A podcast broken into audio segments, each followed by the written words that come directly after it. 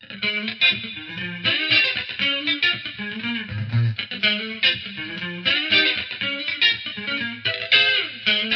方美人。この番組は、ちょわへよ .com より、各週金曜日にお送りしております。この番組は、音楽、美術、スポーツから、ボランティア、地域活動などジャンルを問わず、多方面で活躍するゲストを紹介する番組です。タイトルの八方美人は、韓国語では褒め言葉で、多彩多芸、彩色兼美などという意味です。はい。今日のゲストは、この方です。こんばんは、ゆみじゅんこです。よろしくお願いいたします。よろしくお願いいたしおます。ゆみじゅんこさん、歌手ということでですねですね、プロフィールをご紹介いたします。はい、よろしくお願いします。はい。89年でミス清水、91年コロンビアレコードよりデビュー、コロンビアゴールデンディスク賞新人賞を受賞。92年にはうん NHK ヒットステージ5つ星チャンピオン、NHK 歌謡コンテスト入賞、大森警察一日所長。えーそんなのも。同じく93年、チェジュド公演、95年、日中友好公演、96年、ハワイ公演、ホノルルマラソン完走。うん。そして、えこちら、だいぶ飛んで、はい。2012年、ブルガリア国家斉唱ということで、国際的にも活躍をされている。そう、そうですかね。そんな機会もありましたね。長いだけです。96年から12年っていうのはだいぶ飛んでる感じですけど、はい。ブランクが、えーとですね、えーと、子育て期間がちょっとありまして。なるほど。うん。全く、だから歌を、歌ってなかったっていうわけではないんですけど、はい。はい。ちょっとそこに、あの、あの記載をするようなことは、あまりやってなかった。なるほど、なるほど。うんこのミス清水なんですけど、恥ずかしいですね。もうミスシミスだって。一体いつだよって。でもこれをきっかけに静岡のテレビ番組に出場されるようになったっていうことで、はい。ミス清水とかってどういうことやるんですか？えーとですね、港町なので、はい外交ですね。だから船あーでいろんなお客様が来たりとか、そうなんだ。友好都市とか姉妹都市とかあるでしょ？ですからここで花束をお渡ししたりとか、あとは清水は港祭りっていうのが有名なんですけど、はい港祭りのイベントをやったりとか。まあでも1年間の拘束なのでね。あ、そうなんですね。そうそう、でもミス清水っていうだけあってすっごいお綺麗な方なんですよ。とんでもございません。肌とかも超綺麗で、ね、ぜひ皆さんあの、ホームページの方ね、チェックしていただきたいなと思うんですが。な写真しか載せてないですかそうですね、あの、写真といえばですね、今、はい私の目の前にですね、はい。セクシーな写真が懐かしいでしょ？あるんですけど、ここちらは篠山紀信に撮はいってもらったっていうことで、これは何の雑誌に載ってたやつですか？これはね、スパのね、関東5ページですね。関東5ページ？はい。え、すごい。かなりセクシーで、この写真ってホームページの方にもありますかな？確かね、あの、こういう感じの、はこうい、いう感じの。この写真撮影の時って、どうだったんですか？篠山紀信さんに撮ってもらうって、タレントさんにとってはすごく名誉なことだと思うんですけど。ちょうどですね、あの、宮沢りえさんが、はいサンタフェっていう、あの、あー写真集を出されました。写真集。ははいい。その、次のお仕事が、この、私の、このスパの関東だったんですね。あ、そうなんですその、りえちゃんぶりに、いい仕事したって言ってくれましたね、先生が。ー、すごいですね。なんか、嬉しかったですね。だから、これも、自前の下着だったんですよ。あ、そうなんですかだから脱ぐつもりはなかったのね。ええー、でも完全に脱いでるわけじゃなくて、セクシー写真ですよね。そうそうそうそう。うんそれはまあでも納得して、あの、いたんですけど、うんこれだから自前の下着が登場するとは思わなかった、自分で。予定外のショットな予んですか？定外で、あの、じゃあ、ゆみちゃんさ、あの、これ終わったらじゃあ何食べたい？って言いながらはい撮るんですよ、篠山先生。普通、普通よ。あ、もう、こうやって会話しながら撮ってる感じですか？そうそうそう。でも先生はこうやって、あの、ちゃんと写真撮ってるそれで。そうなんえだ。っと、今日は先生ね、焼肉って言って撮った写真がこれ。肉食うぞっていう写真なんですね。肉食ってあるぞ、みたいな。肉食女子っぽいですもんね。思いっきり。え、でもそうなんだ。脱ぐ予定じゃなかったのに。え、何、なん？か、脱いだ記憶もないんですよね、私。そうなの、うん、やばいですよ、これ。でもやっぱすごいですね、このマジックはね。すごいですよ、この子。だから篠山紀信先生なんだと思います、私。それがこれなんだもん。こちらの、これはね、はい。ちょっとじゃあね、ゆみちゃんね、い猫になってみようか。はいはい。で、え、猫？あ、猫っぽい猫でっぽい。猫になったんですよ、これ。へー 面白いでしょ？で、この見開きですよ。だってスパって結構ね、うん A4 ぐらいですか、サイズ。そうの見開きでバーンって5ページ載ってますからね。一番最初のね、表紙を開けてうんると登場するという感じですね。写真を見て、はいユミさんってなんか岡本夏樹に似てるなと思ったんですけど、言われないですか？よく言われます、あ、やっぱり。はい。岡本さんも静岡の方なんですそうですね縁とかあるんですか？別に関係ないですか？いや、お会いしたことないです。あ、そうですか。うんまあ、キャラクターはね、あ、まあ、わかんない。あの方もサバサバしてるから、もしかしたら静岡気質ってそんな感じなのかなと思ったんですけど。いや、私は作ってると思いますよ。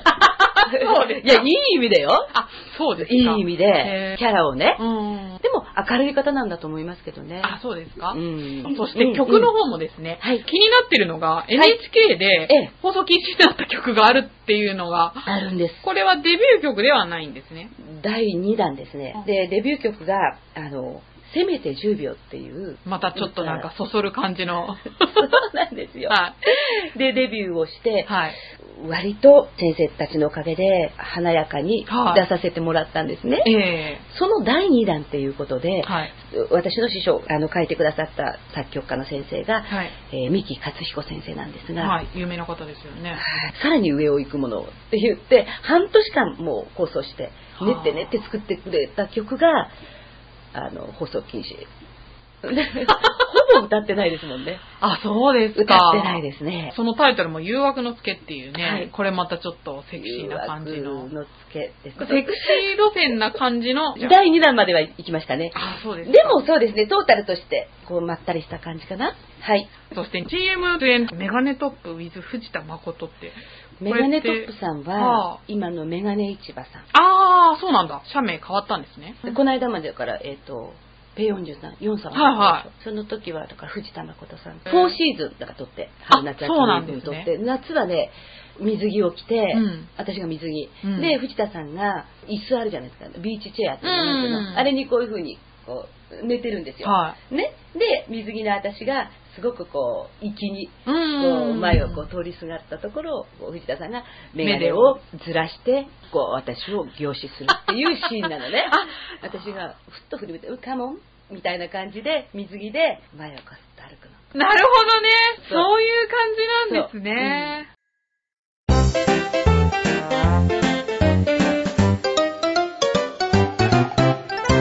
ちょわはよ .com 趣味が作詞ってあるんですけど、えーご自身で作詞された曲とかも歌われてるんですか？えーとねさっきのほらあの放送禁止曲あのはいはいカップリングが、あ、はい。えーと「また会えますか?」っていうのが一応初めてのデビュー作というか作詞家としてのデビュー作。師匠が三木勝彦さんって有名な、作曲家ですね。先生はいろんなことをされてきたので、うん。何でもできる方なんですけど、ええ。教えていただいたことっていうのは歌い方とかそういうことも？歌い方。あそうなんですか。歌い方、作詞のことも、うん含めて、どういう風にして詩を書きなさいっていう風に、うん。こう指導を受けたことはないですけど、うん。もうとにかく自由に書いてみて、それを先生に見ていただく。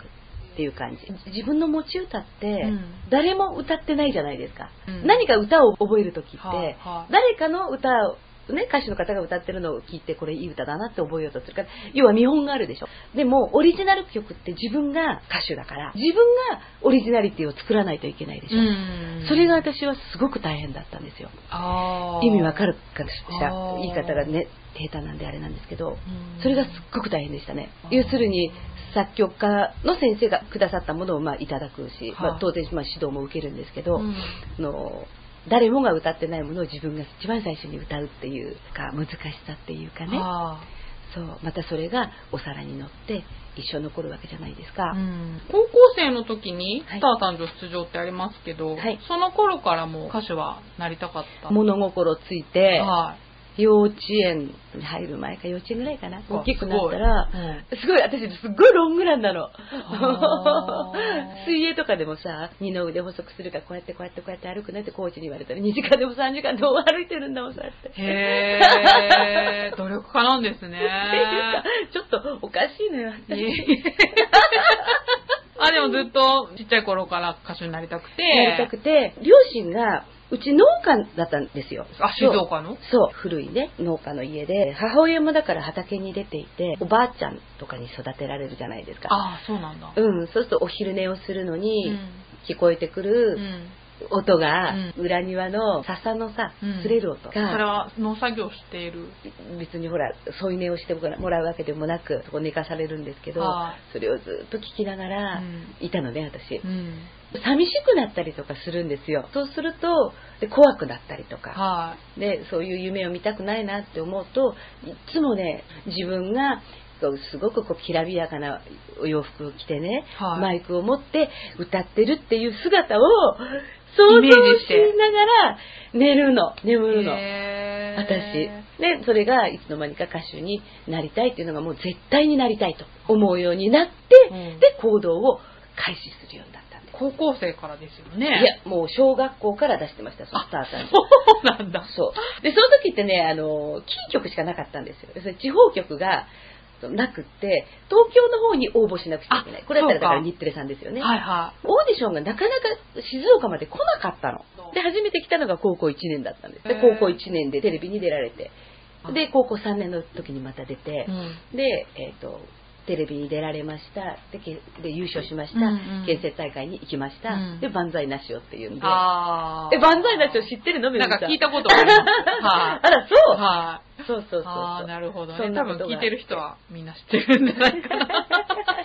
そんな年代ね。そんな年代が多いんじゃないかなと。だから私、高校の卒業式出てないんですよね。あ、そうですか。そう、ちょうど決戦大会の日だったんですよ。親とかは、おや、もうしょうがないって感あじだなうん。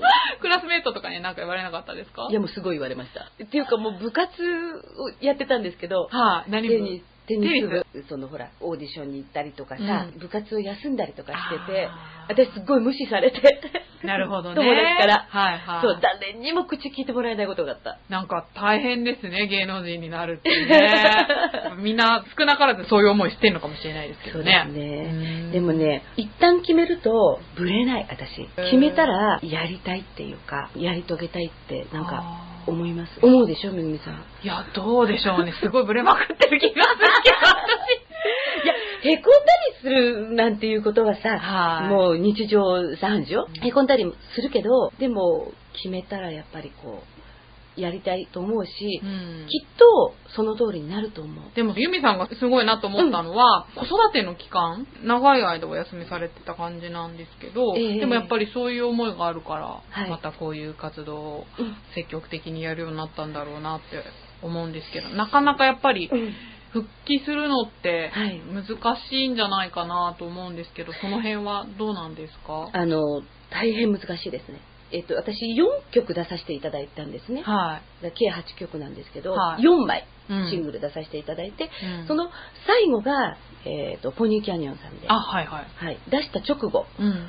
子供ができてああ、そうだった休んだのでそれからだって20年近く経つわけでしょ？息子が今15 15歳の息子さんいらっしゃるんですね。そうそう高校生ですよ見えないんですよね。びっくりしましたよ、私ブログ見て。まさかそんな大きい子供がいるなんて。大きい子供いやび大きくなるんですよねほっといてもね子供まあまあまあ、そうかもしれないけど。で、はいでまたやりたかった歌手にカムバックされるわけですから。あのね自分の中の気持ちとしては、うん。分けたことがないんですよ。要するにあ。の休業をしましょうっていうふうにね、はい。自分で決めたつもりはないんですけど、はい。まあ、結果的に休業っていう形にもうんもう自然になっちゃったんですうね。ん。うん。当然だからレコード会社もないし、うん。事務所も辞めてしまったし、うん。もう一人になって、うんそれでも依頼をいただいて、うん歌のお仕事させていただいてましたけどうね、んでまあ、子供も高校生になり少しずつだからそういうこう肩の荷が一つずつこう降りて自分のやりたいことに向かってうん進んでいけるじゃないですか。そうですね。うんはい。お子さんはお母さんの活動に対してはどんな感じなんですか？えっ、とね去年のは12月い。に、うん。あの息子がねお友達とバンドを組んでるんですね。ああ、なるほど。はい。で、そのバンド仲間、私が、その、息子含め、バンド仲間4人ね、連れて、うん。私のお友達の土浦ローガンズっていうバンドが、場所の名前ですか？そうそうそうローガンズっていう、はい。あの、バンドがうんうん。あって、うん。で、メンバーとみんなおお友達なんで、うん。彼らのディナーショーがあると、息子たち4人を連れてって、あげたの。喜んだんじゃないですか、すごく。それで、うんで、私が一曲歌うことになってたんですよ。はいはで、特に子供たちには何も言わず、うん直前まで、まあ、その、会場でこう手で手叩きながらね、はい子供たちとコーラ飲んだりとかはいしてたんですけど、い。うんちょっとまあふっと抜けて、うん衣装に着替えて、うんでじゃあ今日ちょっとゲスト来てるんですっていう感じで私がまあ衣装に着替えたそのまあ歌手の姿になってはい。登場したんですよね。はで一曲まあ自分の持ち歌を歌いい。うん。でもう一曲はまあ即興で「真っ赤な太陽」でキーもそこで決めてでまあ歌ったんですよね。はそれで舞台を降りてきた。降りてきたら、息子が私にね、お母さん、お疲れって言ったのい。。はい。うん。で、こうやってこう、グーでこうやってやってくるんですよ。おーだからパチンってやったんですけどはどうだった？って後から聞いたい。ら、うんそのお友達が、うんおーって言ってたよって言うだけ。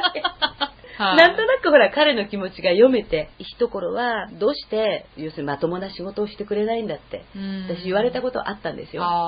うん、結局収入が不安定じゃないですか。まあ、明日どうなるかわからないっていう。明日倒れたら子供はご飯食べられないぞみたいなね。うんその感じでもう日々生きてきましたから、今日まで。だからまた明日もわからないですからね。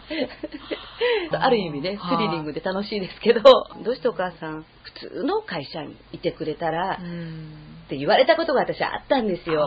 要するに留守にもするし、そうですでね。昼も夜も例えば歌の仕事じゃなくっても外にやっぱり働かなくちゃならないことっていうのがもう日常茶飯事だったから、うん、お付き合いとかもね、大変ですもんね。お付き合いがあるでしょ？そうですやっぱりね。そういうことからほら、うんあの人間関係がね広がっていくので、うんそれももう本当に申し訳ないんですけど、うん仕事の一環だと思って、うん私はやってきた部分っていうのはあるんですよね。うんだから子供はずっとその自分の横にぬいぐるみをいくつも並べて寝てましたもん。後ろ髪を引かれましたね。それが一番辛かった。もうお金がないことよりも、歌が歌えないことよりも、その姿を見るのが私は一番辛かった。あああ、こういう思いをさせているんだなと。ああ、ごめんなさい。私シングルなので、シングルマザーなのでね。はい あー大変ですよね。そう。それがやっぱり一番辛かったですね。そのまだ幼かったですしね。小学校4年生で2人になりましたから、子供と2人と。多分そういうお子さん見るの辛いかもしれないけど、でもうん逆にお子さんがいるからそこまで頑張れたっていうのも。多分そうでしょうね。ねえあとは母、お母さ。うんんお母さんを心配ばっかりかけでもみんなそうなんですけどね、きっとね、うん母親の思いってあると思うんですけど、うん心配ばっかりかけてきたのうで、ん早く安心させてあげたいっていうのとはまたちょっと違うのかな。もう時間って限られてるんだなっていうのをね、だんだんね、ひしひしと感じてくる。お母さんまだ静岡の方に？そうです。姉夫婦が一緒にいるので、賑やかにやってますよ。ああ、そうですか。はいじゃあですね、メールが来てますので、ちょっとご紹介したいと。本当に？はい。私だってもう、ギリギリになって、あそうですよねのお知らせして、昨日かなんかのブログで、ありがたいですね。じゃあ、ちょっとご紹介します。はい、お願いします。ラジオネーム、クララママさん。うん。ああ、倉浜ちゃん。ああ、そう。はい。純子さん、こんばんはこ。んばんは。今日はどんなお話が飛び出すのかとても楽しみです。うん。放送日には忘れずにティッシュを用意しておきますね。笑い。っていう感じで、まあ、こちら、こういうメッセージなんですけれども。これ、ティッシュを用意っていうのは、涙なしには聞けないようなお話ってことなんですかね。はい。で今ちょっとね、あの、感動的なお話とかも聞かせていただきましたけど。真面目だな、めぐみちゃん。クララママさんの住所の方がね、同じ静岡の方ですけど、はい。ママ友とかなんですか？いやいやいや、違います。違うんですか？はいあグラママちゃんが私のブログを見つけてくださったんですよね。そうなんですね。そうなんですよそう、古い昔にお会いして、実はいあありがたいですね。そう嬉しいですね。縁ですね、やっぱりね。縁があるんだと思う。そうですね。今日もねそうですね。大事にしたいですね。本当ですよね。いい縁はやっぱり本当に。私なんか圧力かけてる？あ、いやいや、全然そんなことない怖いね、ですよ。私。とんでもない。すごい爽やかで。爽やかじゃないわよ、私。あそうなんですか？結構暗いよ。ドロドロしてる。そうなんですか。うん。えー、グラママちゃんありがとう、嬉しいな。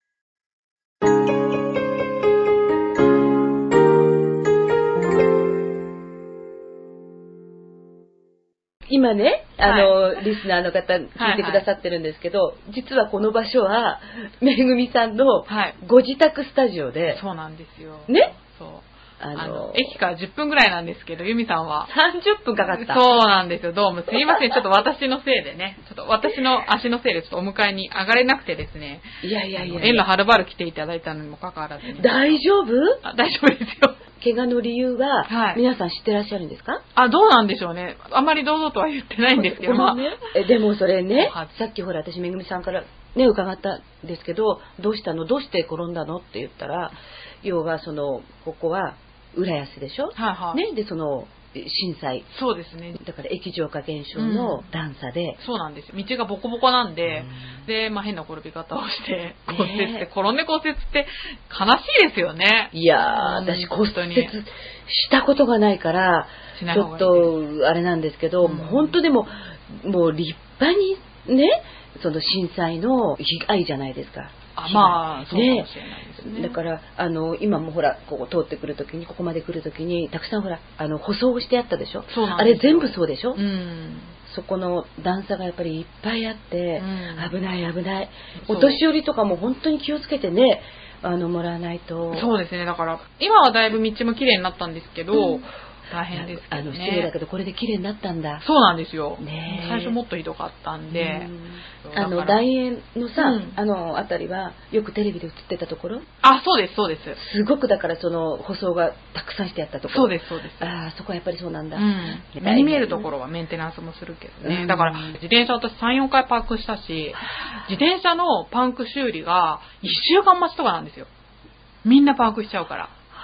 あ1ー週間って思って自分で直せよと思って。そううん。いろんなところに爪痕を残して心の傷も残して。そうなんですよね。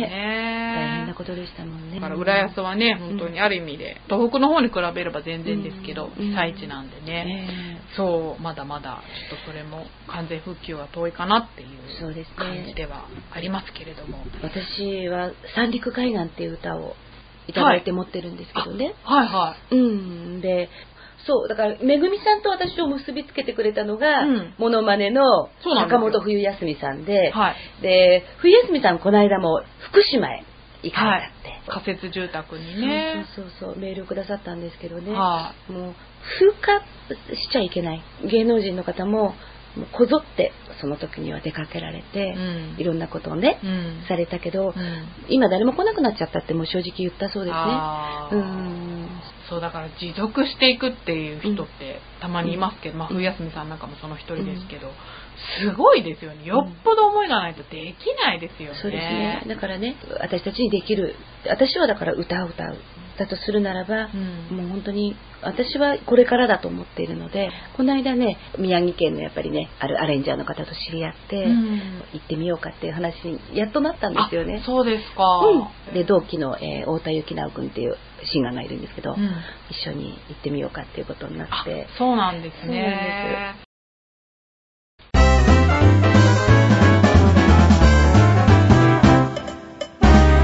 チョワヘヨドットコム今後の目標とかやりたいこととかって？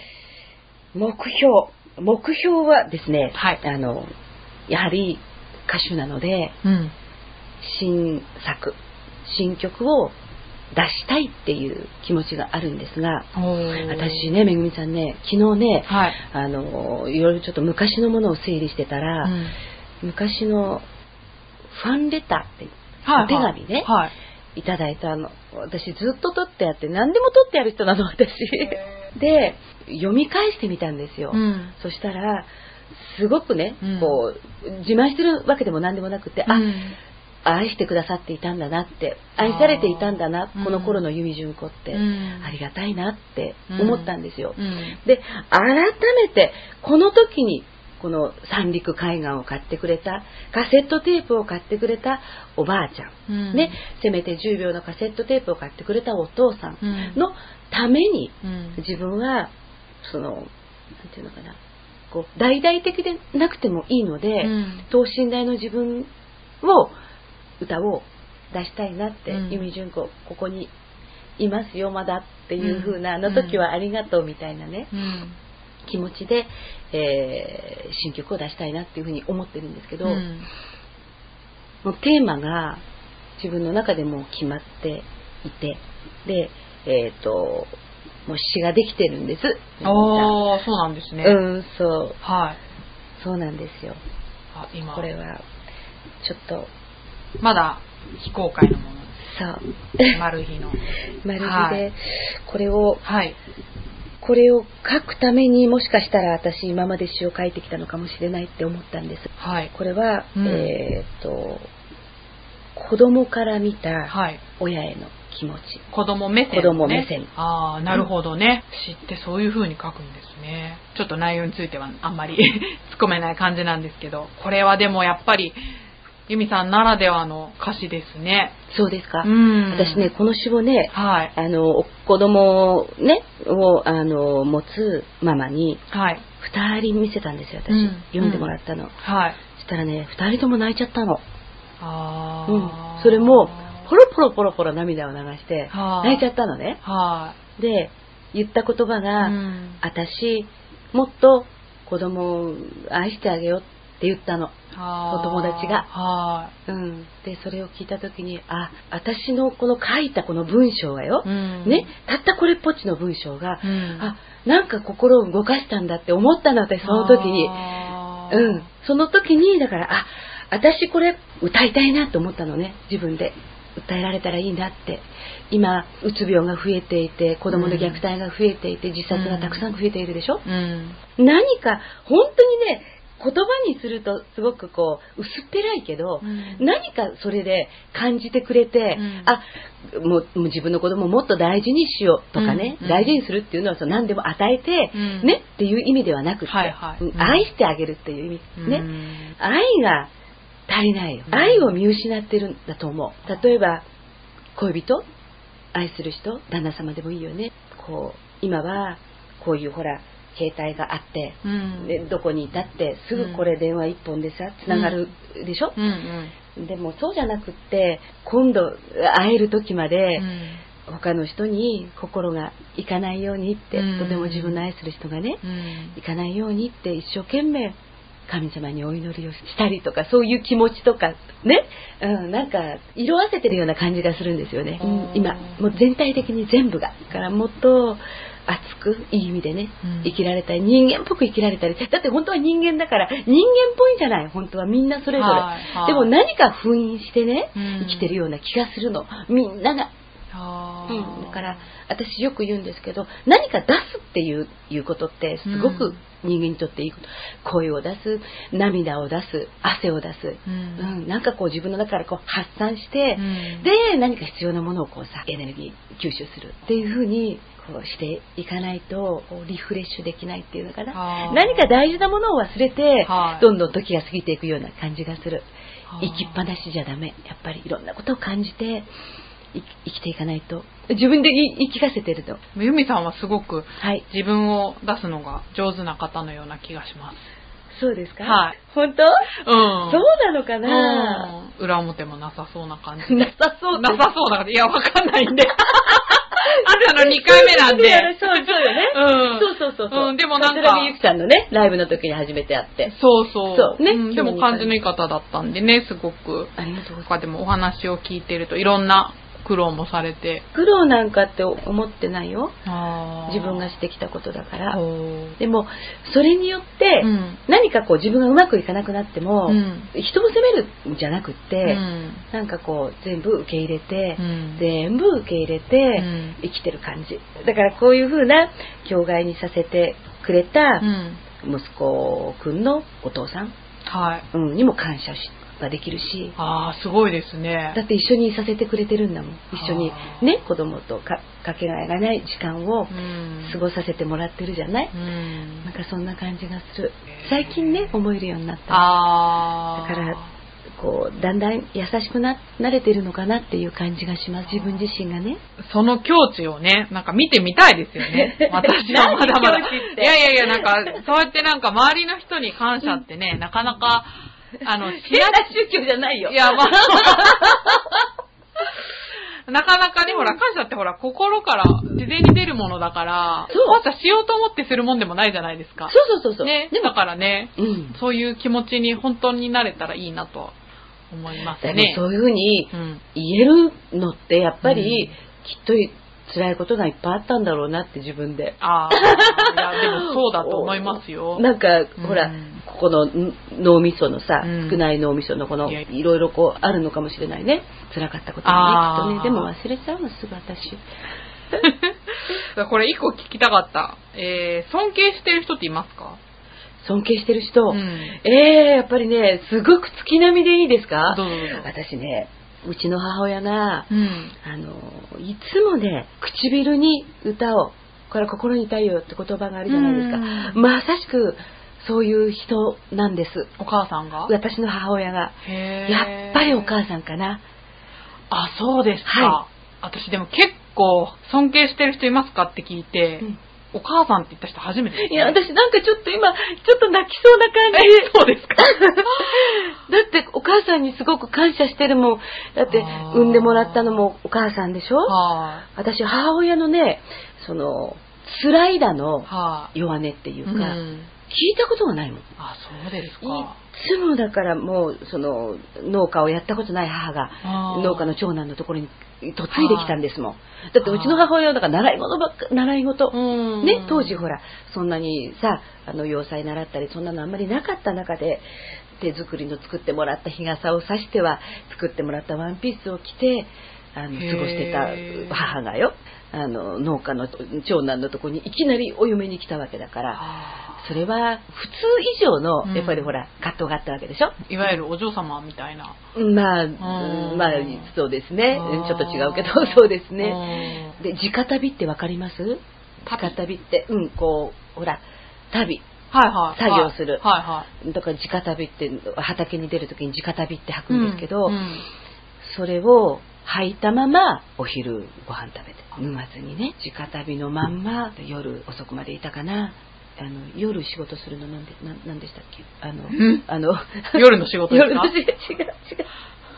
あの夜鍋ですか？夜鍋夜鍋。はいはい夜鍋をするんですもの。はあーあ、なんか、寝てるとこ見たことないって、ホームページ書いてありましたね、あそういえば。そうなんです、そうなんですあ。そうそうそう。そうで、なんかでも、まあ、時代とかもあるのかもしれないですけど。ね、確かにね。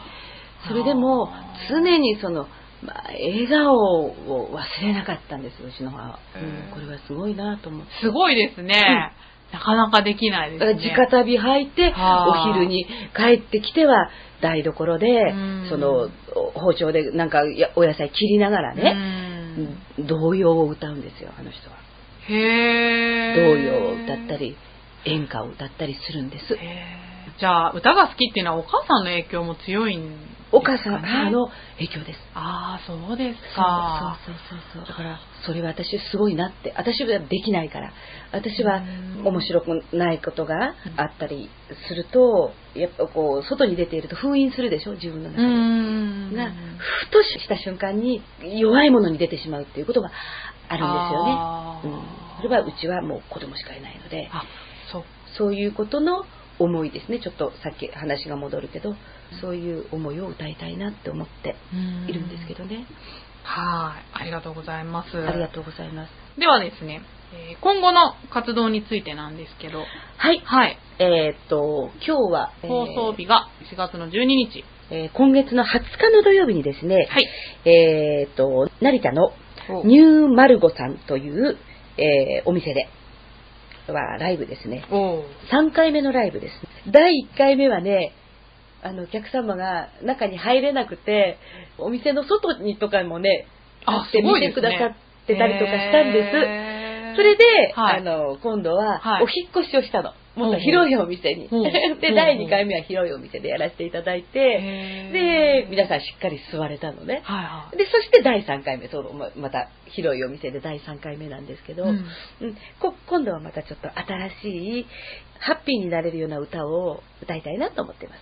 あの、めぐみさん、これ電話番号申し上げてもいいあ、ですか？はい、えー、047622の6685ですね。ニューマルゴさんです。お問い合わせぜひしてみてください。はい。それと、えー6月はですね、ちょっと飛びますけどすいません。6月の、えー14、15、16と、藤丸という、えー客船があって、めぐみさん船ご存知ですか？船船でね、はえっ、とね、地下がね、地下2階、地上8階かな？地下？すごい、そんなのあるんですか？何でもありありますよ。なんか、地上8階？うん、ななんか言って。なこれある。これはないだろうっていうもの。船、船で？船の中の設備で。えー、なんだろう、マックとかあるんですか？ごめんそれすごい予想外。それなかった汚 いごめんなさい失礼しましたいやいやいや。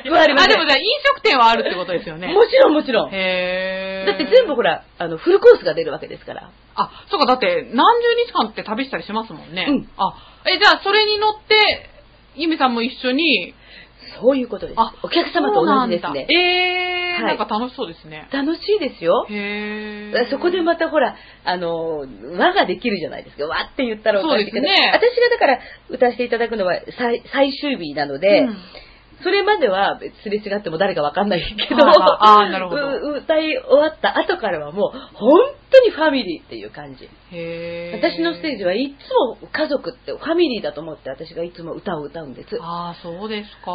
うん、だから触れ合うのも大大好きだし、はあこうハグするのも大好きだし、だからもうどんどんどんどん降りてきますね、会場に私。あそうですか。うんそうするとすごく親しみを感じてくださるのでね。そう、これが、えっ、と、広島港だと思うんですけど、ごめんなさい。詳しくは、そうねん、ブログの方でまた、あの、書きますが、はい。広島出発して、14に出発した船が、16日に、えー、ハルミス島に着きます。これが、なんとこの藤丸のラストの航海なんです。ああ、そうなんだ。もう船で言うと、何歳でしょう？二十歳？え、でも20年ってそんなに長い方なんですか？船にしてみたら。間違ってたらごめんなさいね。1年で4歳って私聞いてるんです、船って。あ、そうなんだ。うん。じゃあもう、かける4で、戦前とか？80何歳。戦前じゃないですか。ああ、そうかそうか。うん、遡すごるとね。ーい。あ、そうなんですね。そう。で、本当のこれがラストの公開なんです。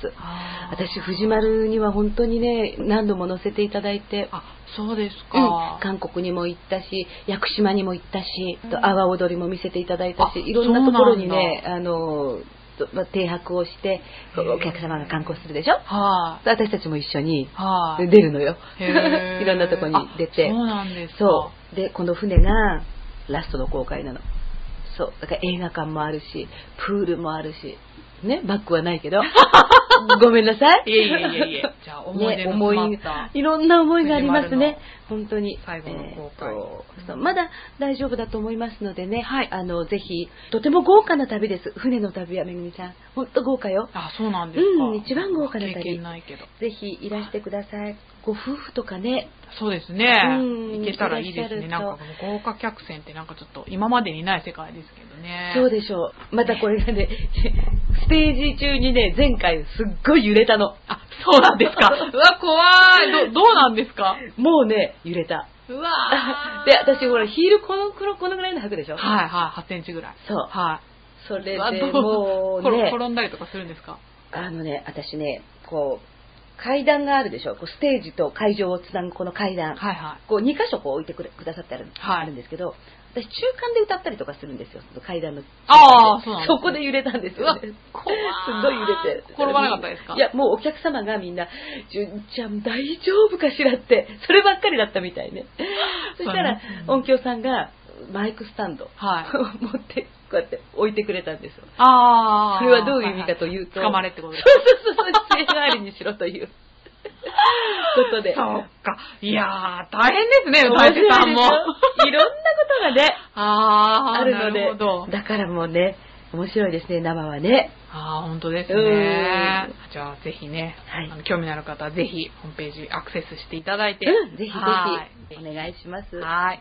というわけで、そろそろお時間ですが、あ、めぐみさん、はいそうだ、これ、お土産忘れてました。あら、すいません、なんかすごい素敵な袋に入ったものが。そうですえー、なにこれ、なにこれ？ちょっといいですか？開けてもらって。うんいや、すいません、なんか迎えにも行けなかったのに私、開けちゃいますよ。すごく素になってるでしょ。すごい素になってます。なんだろう、なんだろう。これはですね、はいあの、この、足のギブスが取れたら、はい。ゆっくりと、はいあの、開けてあげようか？えー、なあ、大丈夫です。大丈夫？はい。あの、お風呂に入っていただこうと思って。入浴剤あ、やった あ、超嬉しい。かわいい。すげえかわいい。ワイルドローズ、いいでしょ？ホップバレリアン。やったありがとうござい自ます。然成分なので、あそうですかいいと思います。えーこれユミさんのおすすめですか？そうそうそう。ありがとうございます。原産国ドイツですって。すごいな。だって聞いたことないですよ、こんなの。そうでしょケネッピ？国際的だから、私。そうですね。そうですありがとうございます。こちらこそ、どうもありがとうございまこちらした。こそ、ありがとうございました。はい。ということで、はい今回のゲストは歌手の由美純子さんでした。ありがとうございましこちらこそ、あたり。がとうございました。Thank you.